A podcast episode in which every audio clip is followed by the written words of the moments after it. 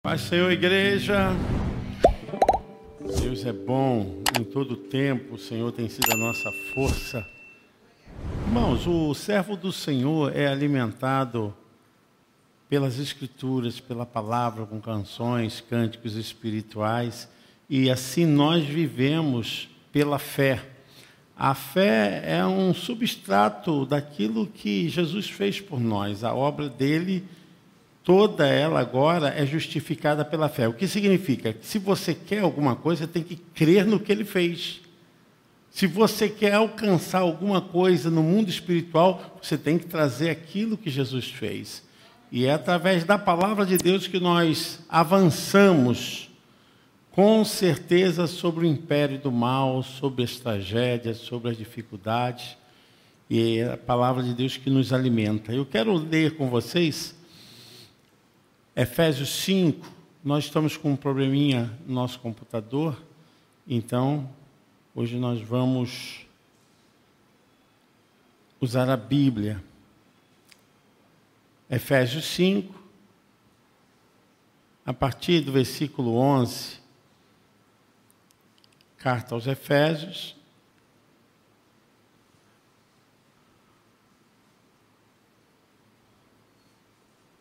a partir do versículo 11. Deus tem sido a nossa força e fortaleza. Diz assim, queridos,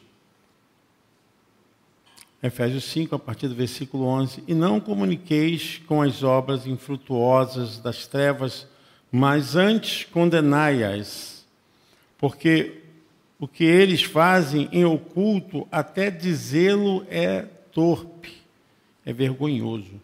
Mas todas essas coisas se manifestam sendo condenadas pela luz, porque a luz tudo manifesta. Pelo que diz: Desperta, ó tu que dormes, e levanta-te dentre os mortos, e Cristo te esclarecerá. Amém. Poderia sentar, irmãos. É muito comum que aquele que passa se distanciar do encontro com a palavra, da reunião dos santos, da comunicação das coisas espirituais, possa ser cesseado, possa ser vítima das obras frutuosas da carne, possa ser uma figura fácil de ser atingida pelo mal. O apóstolo Paulo está falando aqui à igreja de Éfeso, a igreja que estava numa cidade muito importante, muito grande, na Ásia Menor, pertencia a Roma, e essa cidade estava ali com muitas coisas que eram heresias para a igreja que estava situada ali.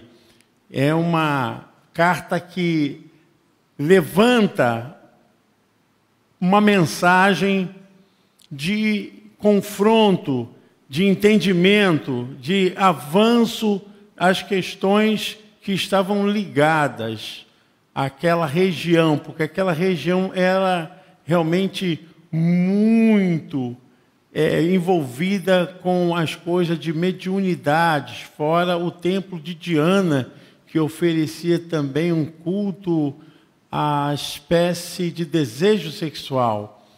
E além disso, Satanás reinava no mundo da heresia. E Paulo está falando justamente a respeito disso. Paulo ficou três anos nessa cidade. Foi o maior tempo que ele já viveu na sua viagem missionária, considerando que foram 12 anos de viagem missionária, foram três viagens missionárias. Só que nesse caso ele ficou três anos, foi o maior tempo que ele ficou no lugar, justamente para combater, para ensinar o povo a entender a palavra e se desviar do mal. E nós encontramos aqui uma das coisas que é muito comum no nosso meio, irmãos, é nós sermos dominados por uma letargia, por uma sonolência, há um aspecto de influenciação desse sonífero espiritual, é o sono espiritual. E Paulo fala a respeito disso, porque quanto menos nós nos envolvemos, quanto menos nós temos esse estreitamento com as coisas espirituais, nós começamos a entrar nesse sono. E não percebendo, nós somos levados a essa espécie de envolvimentos com característica de heresias. E Paulo fala realmente a respeito disso, versículo 11: E não comuniqueis com as obras infrutuosas das trevas, mas antes condenai-as, porque o que eles fazem em oculto, até dizê-lo, é vergonhoso, é torpe. Paulo está falando aqui claramente a respeito do perigo e da importância de evitar as obras infrutuosas das trevas. Qualquer prazer, qualquer espécie de entendimento e atividade que resulte em pecado, Paulo está falando que é necessário que o servo de Deus se afaste. E não tem sido uma coisa escondida, porque hoje o inimigo está atacando de maneira muito clara, muito explícita. Nós podemos perceber como muitos estão assumindo um comportamento, eu até tenho visto e tem me preocupado em deixar com que a igreja tenha consciência disso. Precisamos ter consciência do que está acontecendo no nosso mundo porque as mudanças sociais, comportamento, as mudanças dos cultos na igreja, as mudanças dos pastores, as mudanças das mensagens, as mudanças daquilo que é principal, que é o centro da igreja, que a palavra de Deus, tem sido deixado de lado e substituído por tantas outras coisas, entretenimento, brincadeiras e muito a gente percebe a manifestação das heresias de coisas que não estão na Bíblia, não são doutrina bíblica.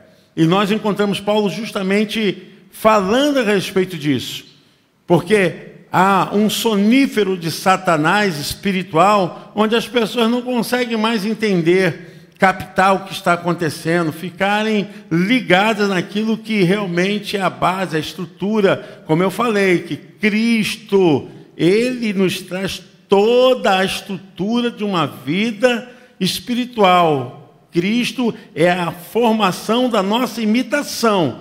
Nós devemos olhar para Ele, imitá-lo, para que possamos então entender que a vida espiritual é a base daquilo que Ele fez.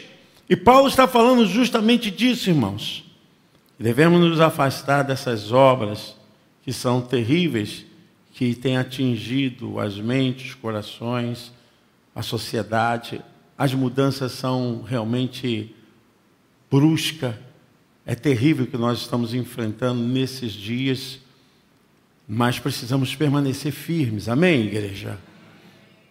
Porque haverá um esfriamento, haverá um distanciamento, pessoas envergonharão o Evangelho em todo nível, dentro ou fora da casa de Deus, nós estamos vivendo um tempo onde há uma sonolência espiritual, sono da indolência, sono que a pessoa não percebe que há um aprofundamento muito grande desse sentimento no seio da igreja e tirando justamente aquilo que é necessário a igreja permanecer. É algo terrível e tem causado inatividade, tem causado distração. O apóstolo Paulo chama atenção para um despertamento espiritual. Ele diz, então no versículo 14, por isso diz: Desperta tu que dormes, e levanta-te dentre os mortos, e Cristo te esclarecerá. E é importante nós observarmos o que está acontecendo. Um chamado para reagirmos uma voz no meio de tantos esses acontecimentos e tantas heresias e tanto esfriamento e tanta obra da carne e há uma palavra aqui imperativa: levanta-te, acorda, é tempo de nós nos levantarmos e acordar, acordarmos para ver a realidade que está acontecendo, como servo de Deus. Nós não podemos perder essa consciência espiritual. Isso que é importante, irmãos. Não podemos perder essa visão espiritual. Nós não podemos jamais deixar de compreender que a nossa vida, ela precisa estar representada por Cristo Jesus. Nós sabemos o que está acontecendo. Tudo isso tem demonstrado que é um tempo de acordar. Há uma sonolência espiritual. Pessoas estão dormindo, pessoas estão fora da consciência, porque quem dorme não está consciente. Quem está dormindo não tem reação, não pode ter uma atitude, não pode reagir diante das dificuldades, porque o sono, isso numa visão literal, tira a pessoa da realidade, do mundo real e leva ela para uma via onde ela não tem poder, ela não reage. A via onírica, quando a pessoa está dormindo e chega até sonhar, ela não tem reação, essa reação real. São reações que agem involuntariamente sem o controle dela. Por isso que pessoas quando estão sonhando e têm pesadelo, elas têm sensações neurofisiológicas que ela não consegue segurar. Ela sua, ela grita, ela ri, ela chora, porque aquilo é incontrolável. Quando a pessoa está nesse sono, e esse sono é profundo, leva a pessoa a um estado completamente fora da realidade, daquilo que deve ser o parâmetro, a direção para uma vida em Deus. Paulo está falando justamente, é tempo de acordar. É tempo de sairmos dessa sonolência espiritual, de enfrentarmos essa verdade, essa realidade circunstancial em Cristo. Amém, irmãos? Em Cristo. Porque nós não vivemos aqui para lutar contra as pessoas, mas a Bíblia diz que são contra os poderes organizados do inferno que nós lutamos. Agora, quem o inimigo vai usar? Quem o inimigo vai fazer com que seja útil para ele? As pessoas. E as pessoas, elas que se levantarão, mas usadas, dirigidas, organizadas por orientações espirituais da maldade para atingir, para trazer todo o flagelo mal, para dificultar a obra de Deus, para trazer escândalo. Nós precisamos acordar para entender essa verdadeira batalha espiritual e entendermos que não estamos aqui por estar, estamos aqui para seguir, para direcionar aquilo que Deus quer. E Paulo está falando que esse é o momento de restaurarmos a fé. Porque a fé é que vai nos levar justamente a essa base de enfrentamento contra as coisas do mal. A nossa fé. Porque está escrito lá, e deixa bem claro, em Hebreus 11, 6, que sem fé é impossível agradar a Deus. Então, não vemos a Deus, porém, é importante compreender que Ele existe e que é galardoador daqueles que o buscam. É a nossa fé. A fé é justamente a base de trazermos à realidade essa obra que Cristo fez e toda a revelação das Escrituras. Então, nós podemos entender que a palavra de Deus deixa claro que o próprio Abraão foi justificado pela fé. Está em Romanos 4, 3. Sabemos que o Senhor Jesus também, ele feito justiça de Deus para que por meio da nossa fé nele fôssemos justificados, 2 Coríntios 5, 21. E é através da nossa fé que nós trazemos toda essa ação da presença de Deus e da execução espiritual de Deus se não tiver essa fé, não estou falando de uma fé que é uma fé que é comum às pessoas. Eu estou falando de uma fé salvífica, uma fé verdadeira, uma fé cristocêntrica. É uma fé que, independente das circunstâncias, porque muitas vezes nós passamos por coisas e por situações e por aflições que, como humanos, há um espírito humano querendo se revoltar, se rebelar, querendo se contradizer com a palavra, querendo justiça pelas mãos, querendo ação própria. E nós sabemos que essa não é a justiça, não é a fé que vem de Deus. A fé que vem de Deus é você entender que Ele vai agir por você e você entender quem é o seu verdadeiro inimigo. Há necessidade de acordarmos, de sairmos dessa ação de sonolência profunda, quando nós podemos perceber que a falta da palavra no centro da igreja, falta de ensinamento no centro da igreja, que a palavra tem sido substituída por tantas coisas. Nós estamos passando por um período que há uma mudança muito drástica dentro da casa de Deus. E a maior importância de nós estarmos sendo conduzidos pela palavra tem faltado. E aí nós vamos entrar em sincretismo, vamos entrar em coisas que vão tentar colocar para os membros, para a casa de Deus, aquilo que não vai alimentar, aquilo que não vai sustentar. Por isso a falta de fé, ela alimenta a incredulidade, sendo um perigo espiritual não só para aqueles que não creram, mas principalmente para aqueles que a professam, que ainda estão caminhando mesmo com dificuldade.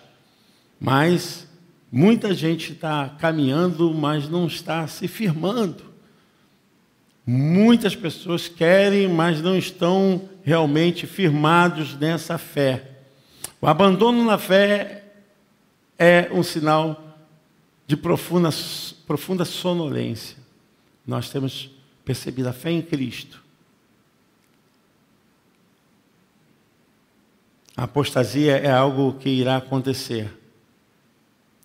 A apostasia é algo que não poderá sair da agenda desse mundo mal. Vai acontecer numa maior proporção. Nós estamos vivendo esse tempo.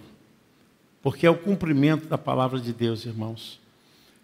Em 1 Timóteo 4:1 fala que Todavia, muitos já começaram a andar por este caminho e não estão percebendo, pois uma vez se afastaram das práticas espirituais e do relacionamento com Deus, e a tendência é o abandono da fé verdadeira. Então, causando inércia espiritual, sono espiritual. Sabe quando as pessoas começam a entender que isso se torna normal. As pessoas se acostumam com culto, as pessoas se acostumam a ouvir pregação, ouvir louvor, mas não há mudança, não há uma transformação pelo Logos, pela palavra de Deus, pela revelação das Escrituras. Elas ficam se apegando à fé da fé do irmão, elas ficam se apegando a essa forma de sincretismo, dessa coisa que domina a pessoa inconscientemente. A pessoa não tem como reagir. E Paulo está falando aqui que é hora de acordar. Não podemos mais viver um tempo daquela condição que vivíamos no passado. Não podemos estar sob a influência de sentimentos e de sensações, de emoções que nos conduziam no passado. Agora estamos em Cristo Jesus.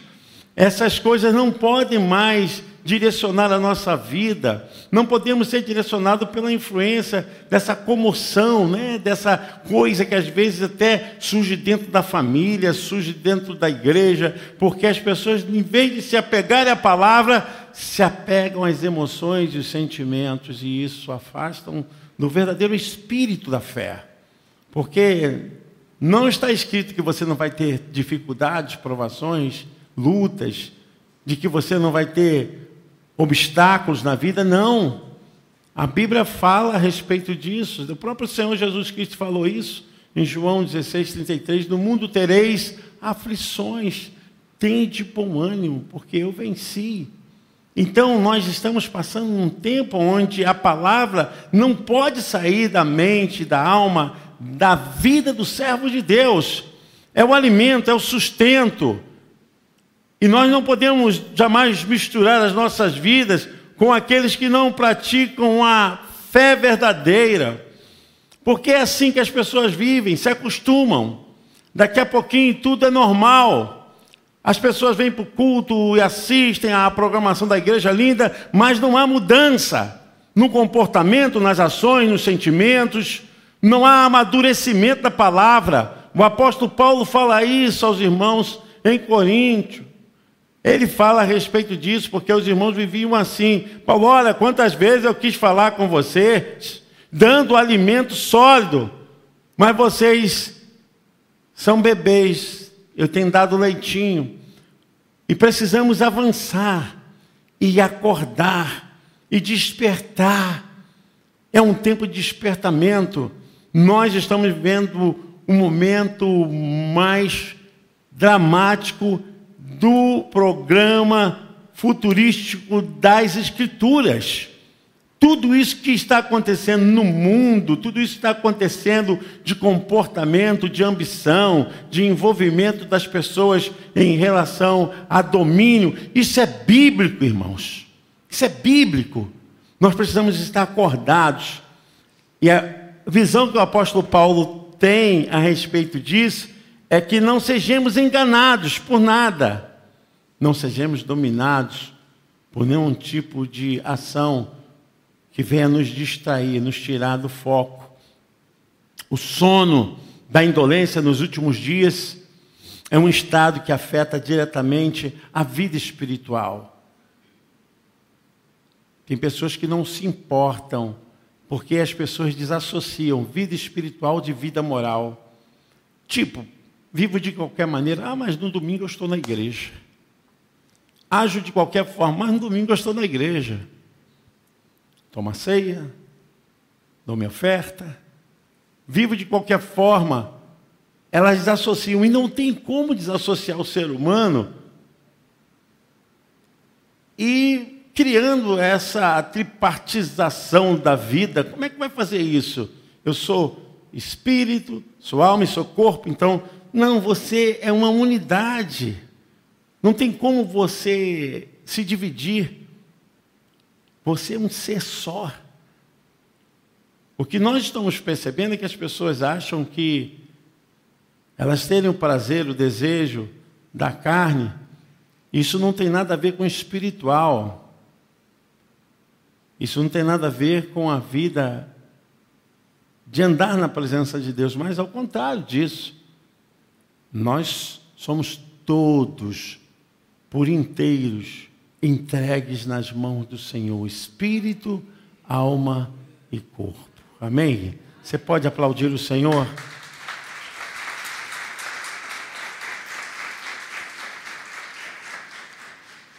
Tem sido difícil porque o mundo está cesseando a vida de muitos, limitando para um propósito, para um desejo, para um afundamento.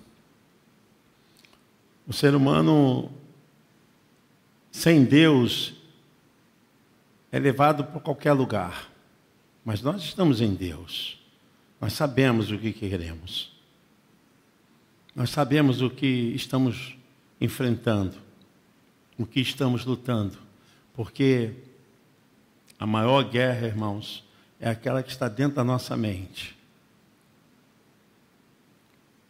E não tem jeito você será senhor ou você será servo daquilo que será senhor da sua vida. Aquilo que é maior em você vai ser o senhor da sua vida. Você será servo daquilo que te domina. Você será servo daquilo que ocupa maior tempo na tua vida. Não tem como fugir dessa verdade. Aquilo que ocupa maior parte da nossa vida que domina o maior tempo da nossa vida, será o Senhor das nossas vidas. E Paulo está falando justamente a respeito de sermos diferentes do mundo, das influências, do companheirismo, de coisas erradas, de obra das trevas. O texto é muito claro, Paulo vem esclarecendo a igreja: olha, vocês não podem se misturar, não podem se adequar a esse padrão de vida, esse estado de envolvimento. E Paulo chama atenção porque as coisas das trevas que eles fazem, até pronunciar, é vergonhoso. É vergonhoso. E nós precisamos ter essa consciência que os incrédulos, aqueles que não seguem a Jesus, eles estão tomando o caminho que eles têm que tomar. Isso aí não tem nada contra o que já está revelado. O caminho do ímpio perecerá. E nós sabemos que essa é a verdade. Por mais que isso seja duro, permaneça firme com a palavra, permaneça firme com as escrituras. Nós estamos no tempo do fim. Eu acredito que nesse momento, dentro desse chamado que nós estamos vivendo, nós estamos prestes, muito perto do acontecimento que está programado da volta de Jesus. Não tem como mais aguardarmos sinais. As obras das trevas já manifestaram, as obras que estão aí nesse mundo já estão totalmente dominando as pessoas e aquilo que nós vivemos vai em contrapartida a esses sentimentos. E a Bíblia nos diz que nós enfrentaremos armadilhas. Precisamos acordar desse sono, bem como termos um chamado para um despertamento espiritual.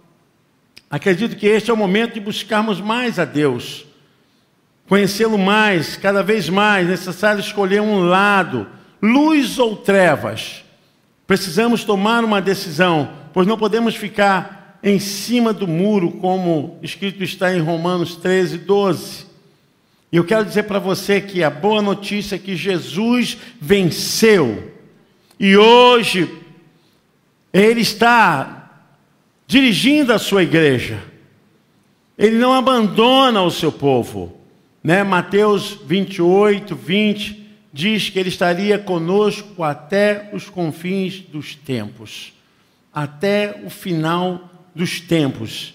E precisamos vigiar, orando, se alimentando da palavra, Muitas das coisas que têm acontecido têm sido fruto da obra da carne, no meio da igreja, da família, nas associações, dentro daquilo que vive de relacionamento, de amizade, e as pessoas não percebem como o inimigo pode usar um desejo de comportamento, de personalidade humana para influenciar uma coisa e impedir a obra de Deus, impedir o projeto de Deus, impedir aquilo que Deus queria fazer e aquilo se torna, em vez de se tornar bênção, se transforma em maldição. E esse é o despertamento. Nós não somos fortes, nós somos vasos fracos. Nós somos vasos de barro. Quem é forte é o Senhor. Não podemos achar que podemos enfrentar o mundo, as coisas da carne. Como nós podemos isso por si só? Só podemos porque Ele está conosco. Não há melhor nem pior. Há aqueles que querem viver nas trevas e aqueles que querem viver na luz. E viver na luz é você trazer as escrituras e ser realmente vazado pelas escrituras, ser dominado, porque uma hora ou outra o seu instinto humano, seu comportamento humano vai querer te dominar de ódio, de raiva, de inveja, todo esse tipo de chapéu de sentimento. E você vai querer então agir conforme as suas ações humanas. E nós precisamos entender que é tempo de acordar. Apóstolo Paulo, olha, acorda, desperta, tu que dormes, e levanta-te dentre os mortos, e Cristo te esclarecerá. E é um despertamento da consciência. Aqui não está falando de morte física, está falando de morte espiritual, que é a pior morte. Se a pessoa morre espiritual, ela está morta física e eternamente. São os três tipos de mortes que está lastrando na vida humana. Se a pessoa está morta espiritualmente, ela está morta completamente, não tem saída. E essa é a verdade que o apóstolo Paulo, então, chama a atenção da igreja em relação a esse essenciamento, a esse apertamento do mundo, essa forma de seduzir, é uma sedução. Entendeu? Uma vaidade, é uma proporção de sentimento que gera na pessoa orgulho, jactância, ah, gera na pessoa um comportamento que começa a ser atraído pelas coisas que não são espirituais. A gente tem que pensar muito. E hoje eu tenho ouvido muitas notícias a respeito de escândalos, escândalos, escândalos. Gente, isso não é uma coisa desconhecida biblicamente, mas ai daquele que causa escândalo para a igreja do Deus Todo-Poderoso. Ai daquele. Então nós temos que admitir que há um momento de despertamento e precisamos despertar. Não brinque com o pecado. Não pense que é fácil. Não pense que isso não tem nada a ver. Não pense que isso não vai influenciar a tua vida. Ah, isso tem nada. Cuidado ao esfriamento, a uma ação que tenta realmente levar a igreja para a distração. E nós precisamos entender que agora precisamos mais de Cristo, mais do Espírito Santo, menos das nossas ações humanas. Às vezes as pessoas pensam que é fácil. Ah, não é fácil. Para você agir conforme o Espírito Santo, você tem que seguir a Jesus. Ele é o modelo. Ele é aquilo que é ideal para você ser mais que vencedor. Como homem, como mulher, porque as pessoas acham que os crentes não sentem essa pressão, pastores não sentem essa pressão. Eu não estou falando nada aqui de transtorno mental, estou falando de coisas espirituais, irmãos. Nós sentimos na carne. Na carne, nós não lutamos contra as coisas que não nos podem causar desgraça, lutamos contra as coisas que podem nos causar desgraça. E precisamos lutar, porque aquilo que tiver brecha no seu coração, na sua alma, é onde o inimigo vai atacar. Por isso, Jesus fala lá em Mateus 26, 41, se falha a memória, a respeito de estarmos vigiando. Então, nós precisamos vigiar. Vigiar o que tem sido mais atingido em nossas vidas, mais sensível em nossa essência. Nós temos que ter cuidado com isso. Mateus 26, versículo 41. Vigiai e orai, para que não entreis em tentação. Na verdade, o espírito está pronto, mas a carne é fraca. Vigiar o quê? Vigiar a vida do irmão, vigiar a vida do pastor, a vida da irmã de oração, vigiar os vizinhos. Não. Vigie você. Vigie as suas fraquezas.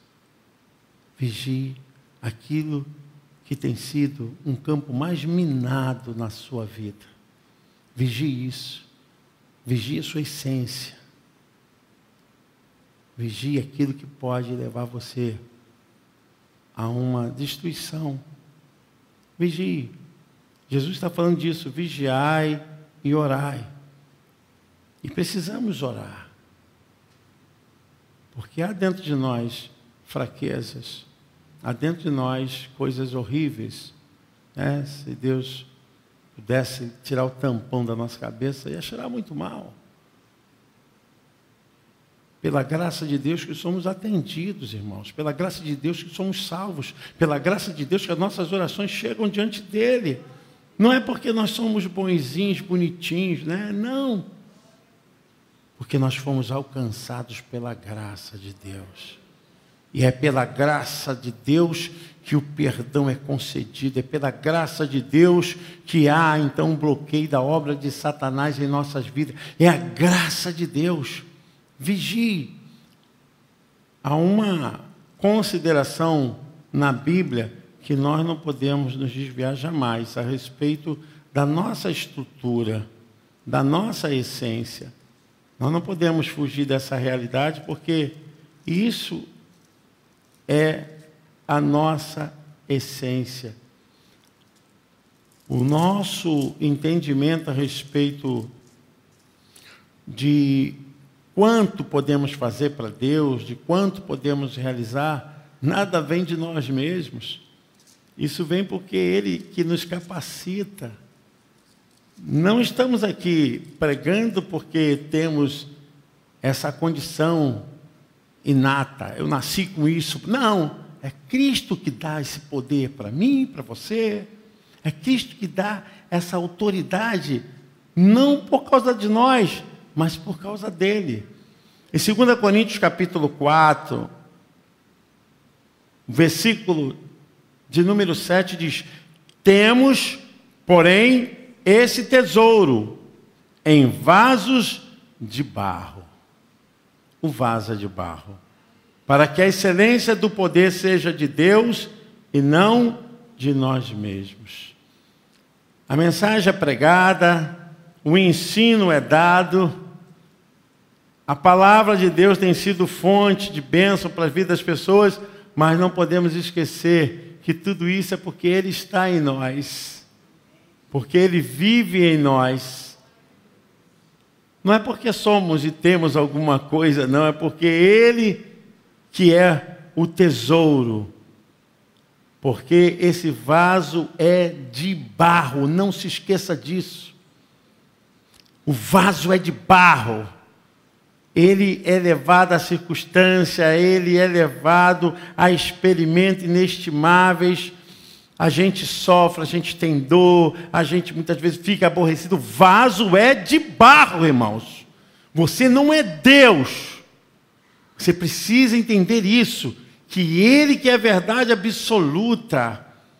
Nós temos esse privilégio de sermos usados porque Ele está em nós. Temos, porém, esse tesouro em vasos de barro, para que a excelência do poder seja de Deus e não de nós.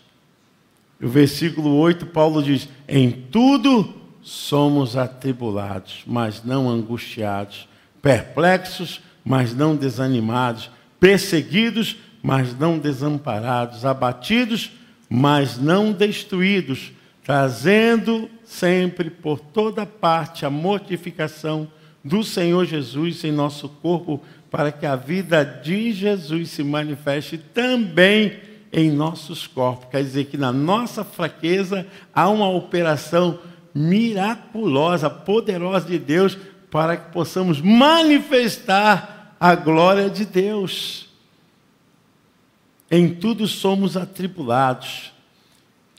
E sabe, nós temos vivido um tempo onde a igreja não pode ser dominada por sentimentos de engano. Entendeu? Às vezes eu percebo que esse evangelho tem sido substituído por uma promoção tão mentirosa, evasiva, e as pessoas vão correndo multidão para cá, multidão para lá, e as pessoas esquecem que o sacrifício já foi feito. A obra redentora já foi realizada. Somos atribulados, mas não angustiados.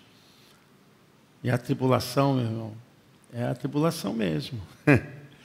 tribulação é tribulação mesmo. É aquilo que não devia acontecer e aconteceu. Aquilo que não devia quebrar e quebrou. É aquilo que você esperava e aconteceu totalmente ao contrário. Você fez tudo certo e deu tudo errado. Tribulação. Mas a tribulação não me leva a um estado de esgotamento mental, angústia. Não me leva a um estado de depressão profunda.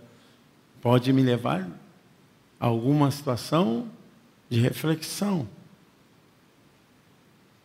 perseguidos, mas não desamparados, todo o tempo, abatidos, mas não destruídos. A gente se abate, se entristece, mas isso não vai ser predominante por toda a nossa vida. Tem coisas que a gente vai ter que enfrentar, e mesmo abatido, a gente vai ter que dizer: eu vou reconstruir, eu vou refazer. Eu não estou destruído. Eu quero que você desperte desse sono. Traga a palavra de Deus para a sua essência. Traga a palavra de Deus para a sua vida. A igreja de Jesus está passando por um momento bíblico. Estamos passando por um momento bíblico. Não tem nada de errado. Estamos passando por um período de sermos provados, de sermos verdadeiramente a igreja de Cristo. E é isso, irmãos. Você pode se colocar de pé em nome de Jesus. A sua vida, ela é especial para Deus. Eu vou falar aqui para vocês algo que eu vi ontem de uma pessoa que não é evangélica. Uma pessoa que não corrobora nem confessa a mesma fé que nós. E eu estava tomando um café com meu sogro, minha sogra, minha esposa. E na casa do meu sogro a gente se reúne toda manhã, toda noite, tem um quintal grande, a gente tem uma mesa grande e a gente ajunta tudo, sempre assim, o pessoal já fica esperando, a gente já fica esperando. E a pessoa que mora em cima desceu e falou assim: vocês têm uma coisa muito linda, muito bonita que acontece com vocês, a comunhão de vocês. vocês estão sempre reunidos e uma coisa importante que eu vejo, isso é a voz dele falando, tá? É um senhor militar já na reserva. Falou assim: Eu não escuto um palavrão. Vejo vocês alegres. Poxa, isso é coisa assim que me dá uma energia boa. Sabe, irmãos, é justamente isso que nós estamos vivendo. Trazer Cristo para as nossas famílias, Cristo para a nossa comunhão, a juntarmos. Eu fiquei muito feliz porque foi coisa que partiu dele, nós não estávamos falando nada, porque tudo que fala embaixo, né? Apartamento é assim, de cima escuta, não tem como. Até falei assim, ó, desculpa aí que às vezes a gente bota a música um pouquinho alta, aumenta que eu quero ouvir lá de cima. Olha que benção essa igreja, nós somos a igreja de Cristo. Vivemos nesse último quartel de experiência da volta de Cristo. Vamos permanecer firmes. Senhor, Deus e Pai, eu te peço nesse momento a tua presença entre nós. Eu te peço nesse momento, Senhor, o teu espírito entre nós e que caia por terra, Senhor Deus, todo o espírito de maldição, de acusação, todo o espírito de impedimento. Senhor, rogamos a Ti um renovo, rogamos a Ti, Senhor Deus, para que haja realmente um habitar profundo do Teu Espírito entre nós, para que o Senhor possa trabalhar em nossas almas, em nossas vidas. Pai, abençoa essa igreja, abençoa os pastores, os líderes, os dirigentes, os porteiros, Senhor Deus, aqueles que trabalham com as crianças. Abençoe, Senhor Deus, aqueles que dizimam, aqueles que não podem dizimar nesse momento. Abençoe, Senhor Deus, aqueles que estão afastados, Senhor Deus. Mas eu creio que o Senhor vai trazer, que o Senhor vai fazer com que essa operação seja realizada, haja um renovo, Senhor. Clamamos agora no nome de Jesus sobre os filhos, sobre as famílias, Senhor. Pedimos o Senhor que caia por terra todo o espírito espírito de briga, de ódio, Senhor, espírito que tenta separar, que tenta dividir, caia por terra no nome de Jesus. Rogamos o Senhor da seara poderosa que envie os cefeiros para trabalhar, para cuidar, para pastorear, Senhor, é um tempo, Senhor, de vivermos a tua presença no profundo, Senhor, no estreito, Senhor. Clamamos a ti nesse momento. Abençoa a igreja do Nazareno em Olinda, Pai.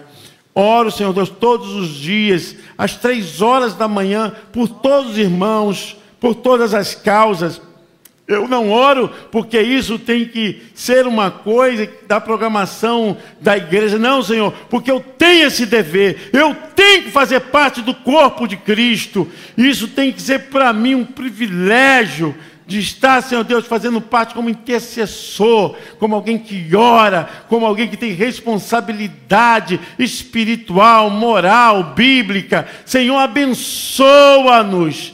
Tira, Senhor Deus, dos nossos corações toda maldição, todo pensamento contrário.